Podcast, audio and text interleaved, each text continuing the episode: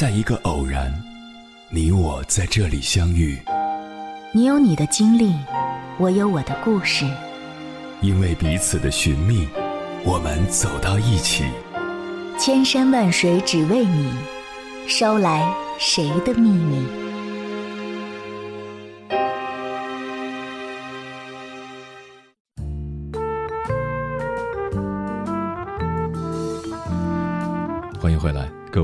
夜行者，这里是正在直播的中国交通广播心灵夜话栏目《千山万水只为你》，深夜不孤单，我是迎波，我要以黑夜为翅膀，带你在电波中自在飞翔。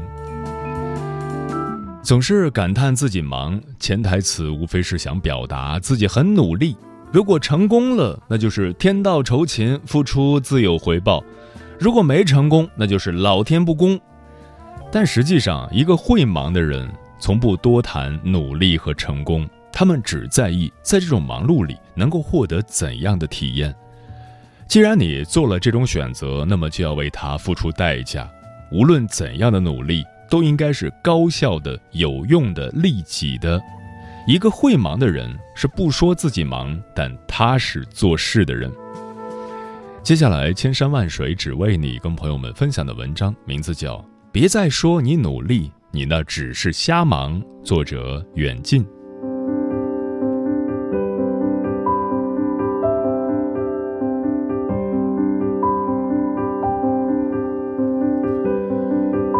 和朋友聚会的时候，总会问起最近在忙什么，很多人的回答都是“嗨，瞎忙呗”。这时，如果追问一句，忙些什么？大概会有两种答案：一种是有条不紊地和你介绍他的生活和工作，安排了哪些会议，参加了什么活动，完成了多少工作，瞎忙只是谦虚的说法；而有一些支支吾吾半天，最后说没干啥，真的是瞎忙。有人曾经和我感叹过：“你真的每天好忙啊！”我反问道：“这个社会谁不忙啊？”每天每个人都在忙，忙着上课，忙着工作，忙着应付领导，忙着恋爱结婚，好像没有谁会甘愿停在原地，也没有谁愿意被人轻易超过。于是就会有人感叹：“你看那个谁谁谁，整天那么忙，真的是好努力哦。”忙和努力不知道什么时候就被画上了等号。只要你表现出一副忙碌的样子，别人就会赞许的点头，你肯定会成功的。同样，如果你偶尔偷个懒或者无所事事的样子，那么也会有人跳出来指责你不思进取。曾经有一段时间，我请了长假去旅行，朋友就曾不解地说：“你就这么做了甩手掌柜，就不怕被人超过？现在就这么贪图安逸，将来肯定有吃苦受罪的时候。”但在我看来，忙或许是一件好事。若忙不到点子上，忙不出效率，那还不如暂时停下来歇歇。前两天我在朋友圈看到一条动态，有人说现代社会人们都被逼得开始不敢停下脚步了，好像享受生活是一种罪过。好多文章都在说努力吧，忙起来吧，别让大把的时光浪费在你的懈怠里。那些比你优秀的人都比你更努力，你还有什么资格偷懒呢？但是让自己忙起来，真的就是努力吗？我看未必。一个会忙的人，是一个不把忙碌当资本的人。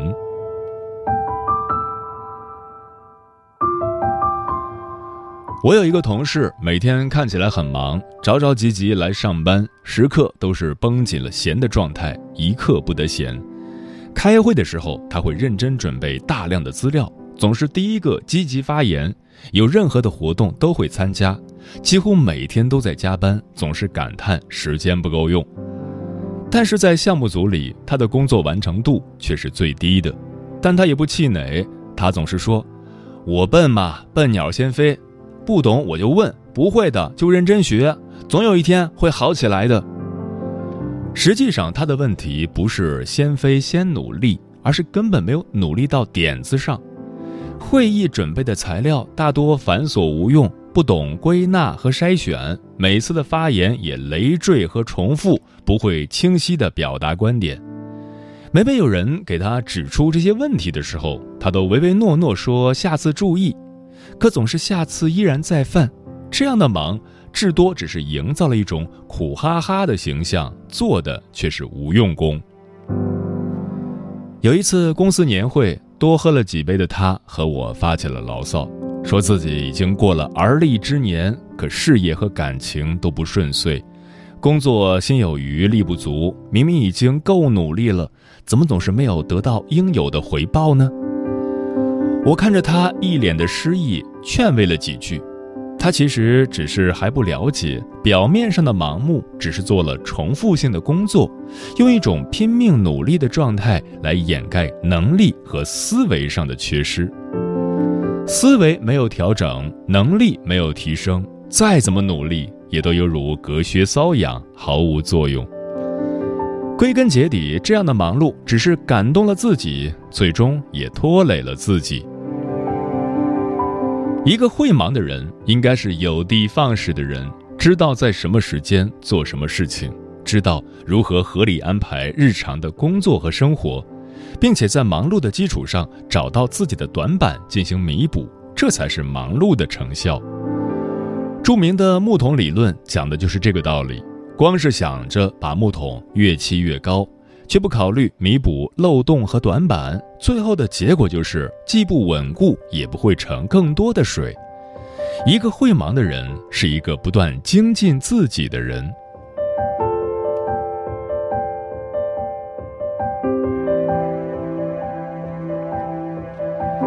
还有一些人，既忙不到点子上，又忙得特别盲目。明明在年初的时候定下了十几个小目标，信誓旦旦一定要在年内完成，然后或许也真的坚持了一段时间，可到了年尾才发现一个都没有实现。每每想起都会说，平时实在是太忙了，根本没时间。其实很多人的忙只是不会利用自己碎片化的时间。具体的大数据不用多谈。总之，我们一周会有将近七十个小时的时间来做除了睡觉、工作、吃饭之外的事情，等于一天你有十个小时是完全可以自由支配的。这十个小时里，除去路途、交际、突发状况，每天会剩下将近六个小时。而在这六个小时中，很多人都在刷网页、发呆、无所事事中度过了。但一个活得高效的人会充分利用这六个小时来做许多事情。我是广告人，号称是最忙碌的工作之一，几乎每天都在加班，一年中有一百多天都在出差中。忙于我而言早已习以为常，但我依然能保证自己每天读书一个小时，写作两个小时，喝茶一个小时，还上过插花课、茶艺课等等。有太多人问过我是如何做到的，实际很简单，就是充分利用自己的碎片化时间。见客户的路上看几篇文章，上厕所的间隙想想新的选题，吃饭的过程中听听别人的故事，只要一有时间就打开手机备忘录开始码字，然后晚上回到家再进行整理。你先要明白自己的目标是什么，然后将目标进行拆分。细化到每一个可利用相对短暂的时间去完成的小目标，然后再一点点去补充和完善，最终达到目的。举一个很简单的例子，我想要八个月写出一本十万字的书，那么将目标细化，一个月写将近一万三千字，一周写三千二百五十字，如果周末休息，一天写六百五十字，怎么样？听起来是不是就没有那么唬人了？碎片化时间的利用没有那么多套路的方法，就是将目标细化，然后再将你平时发呆、闲逛、偷懒的时间用在兢兢业业完成每天的任务上，就这么简单。一个会忙的人，是一个会合理安排利用时间的人。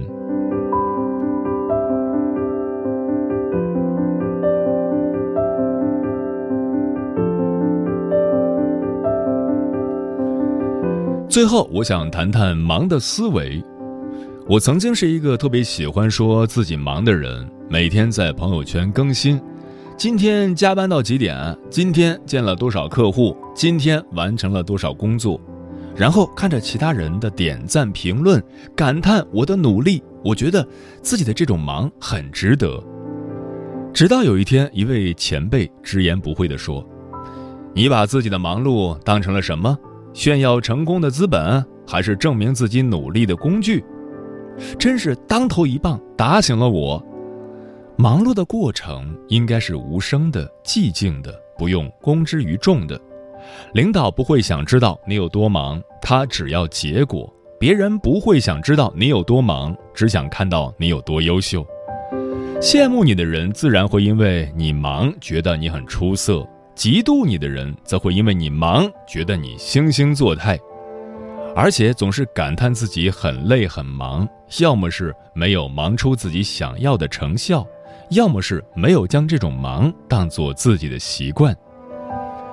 一个努力的人不会每天张口闭口说自己多么努力，因为他已经习惯了努力。同样。一个忙碌的人也已经习惯了忙碌，并不觉得他有多么值得诉说，因为那就是他的生活。比起说自己忙，其实更应该让自己忙，踏实做事，一步一个脚印，每天都在进步的忙。忙碌的思维来自于自我看待生活的态度。如果你是一个喜欢安逸的人，但不得已做一份工作，整天忙碌。那么你就渴望通过别人的肯定来鼓舞自己继续，但如果你做着一份喜欢的工作，并且享受这种忙碌的状态，那么它就是你生活的一部分，没有必要拿出来供人瞻仰，反而让人觉得你此地无银三百两。社会上有一种很微妙的价值观：忙就等于努力，努力就会成功。这个等式被人们拿来信奉为正能量。但这恰恰却是毒鸡汤，带着撒狗血的意味。忙是努力的必要但不充分条件，努力更不会一定成功。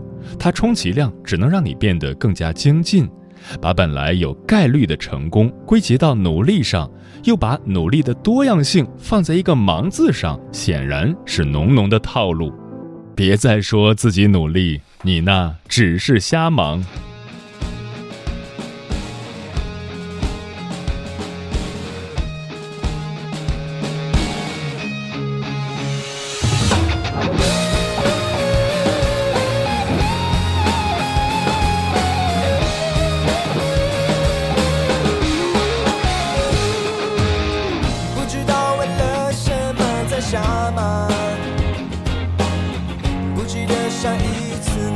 轻狂。小时候的梦想会被遗忘，是不是这种状况就叫做成长？不清楚明天世界变怎样，不小心让。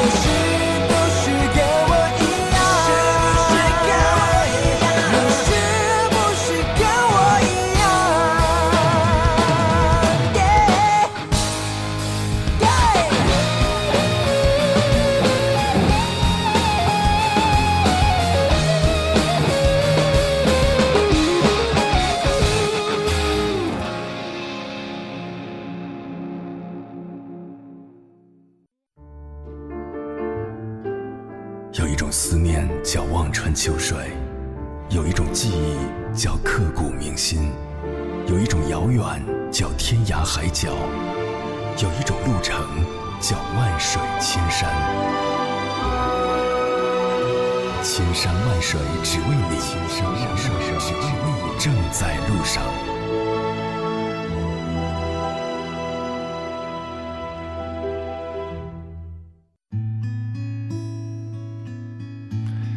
感谢此刻依然守候在电波那一头的你，我是迎波。今晚跟朋友们聊的话题是：有一种忙碌叫瞎忙。微信平台中国交通广播，期待各位的互动。九妹说，听着节目，感觉说的就是我自己。之前总以为自己很忙，付出的生怕别人不知道，得不到回报，会经常和别人说最近都忙了些什么工作。也不知道为什么自己进了几家公司，很用心的做事，表现也都得到了老板的认可，但薪资方面一直没有得到相应的回报，迟迟找不到答案。现在我好像有点明白了。Nancy 说，有时候之所以忙碌，只是因为可以抵御孤独。这种孤独无关被爱，无关爱人，只是一种纯粹的孤独。自己也知道是在瞎忙。却不想停下来。嗯，泰的演讲五分钟内让你知道活着的意义之处。百分之八十的人并不满意他们目前的生活，大多数人认为人生已经过了大半，但总觉得在浪费生命。网上有个说法叫“瞎忙族”，即忙忙碌碌却没有结果的人。在这里跟大家分享八条黄金定律，帮助我们改变瞎忙的人生，遇见更好的自己。一、选择大于努力，方向决定成败。路径依赖原理告诉我们，一旦进入某一路径，就会对这种路径产生依赖。选择正确的路径，就等于成功了一半。人生路上，既要埋头拉车，也要抬头看路。如果走错了方向，及时停下脚步就是进步。人生的意义是自己赋予的，选择正确的努力方向，你的努力才有价值。二，时间花在哪里，收获就在哪里。卓别林曾说：“时间是一个伟大的作者，他会给每个人写出完美的结局来。”有人沉迷于抖音游戏，有人致力于看书、运动。等个人成长，寻求快乐的方式正在拉开人们之间的差距。人生苦短，把时间花在值得做的事情上，才能收获更有意义的人生。三，每天进步一点，成功触手可及。有这样一条励志公式：一的三百六十五次方等于一，一点零一的三百六十五次方等于三十七点八。一是指原地踏步，一点零一是指每天进步一点儿。三百六十五天下来，有的人一事无成，有的人实现了跨越式进步。正如复利法则强调的就是一点点的增长和足够长的时间。积业成球，聚沙成塔，每天进步一点，量变一定会带来质变。四。犯错并不可怕，就怕毫无长进。每个人都会犯错，不同的是能否从错误中学到东西。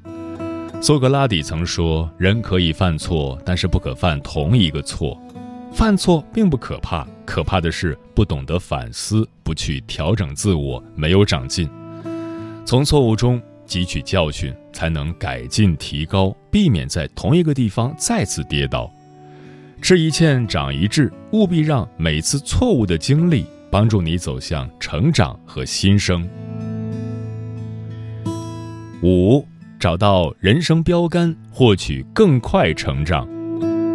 牛顿曾说：“如果说我看得比别人更远些，那是因为我站在巨人的肩膀上。”最快的成长捷径，便是向最优秀的人学习。一个人之所以优秀，之所以成功，必有其过人之处。为自己找到人生标杆，学习榜样的优秀特质，才能快速得以成长。六，凡事多想一步，才能赢一大步。人生如棋，高手走一步看三步，甚至更多步。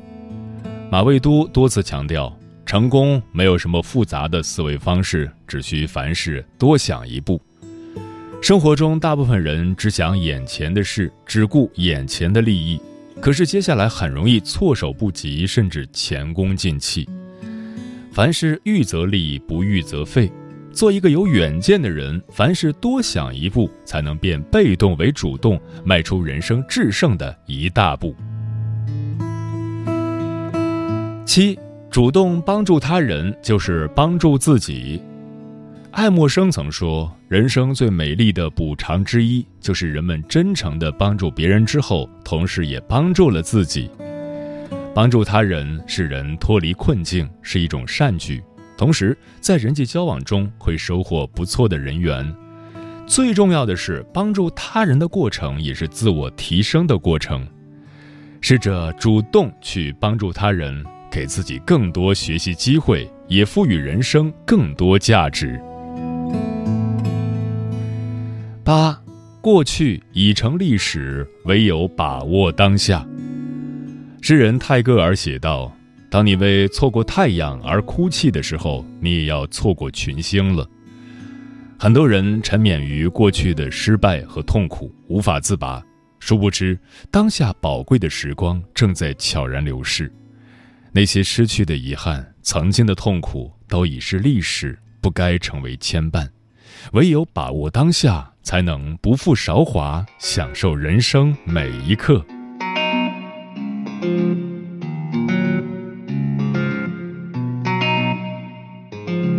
我现在才二十岁的年纪，怎么变成现在这样有点自闭？远走他乡和家人断了联系，出门在外也从来没有底气。我真的不想就这样生活下去，这样的生活让我感到实在有点无趣。到底什么时候才能和对的人相遇？到底什么时候才能和家人团聚？我也真的不想放弃，想要出人头地。金钱什么时候才能变成我的武器？我也不想被别人称为弟弟，可是兜里没钱，说这些都没有意义。到底要我变成什么样？我的前路是一片迷惘。可是我到底能怎么样？只能幻想远大理想。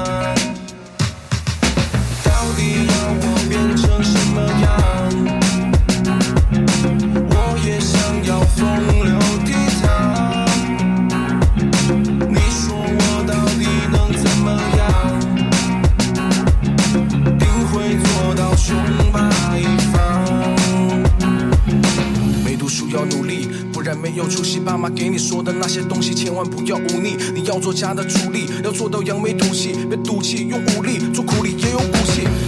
是太过年轻，控制不了自己，做什么事情都是非要朋友聚到一起，恨不得每天上班到家距离不到一里。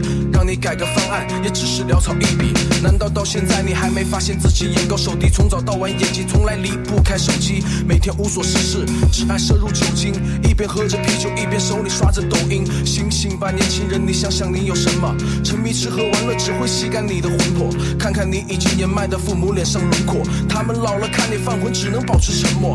什么时候我才能变得任性？生活把我压成这样，我也不想认命。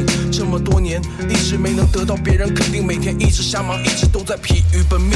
没错，前进的路上一定有人说你不行，那随便他怎么说，都一直向前跑个不停。可是风雨过后，我的天性并没有变形，好像我根本不是二十多岁的年龄。我始终觉得自己一直都在进步，可好像每次走到半路都被人禁锢。小的时候一定要好好读书，不然长大后可能就回报小于付出。我还年轻，一直斗志昂扬。我要告诉你们一句话，叫来日方长。不像你们外表好像是仪表堂堂，不过终归是一坨烂泥，扶不上墙。我还年轻，还是血气方刚，以后我的名字注定要万古流芳。你们听着我唱，待我衣锦还乡，一路乘风破浪，前路逐渐明亮。到底要我变成怎样？你能怎样？只能幻想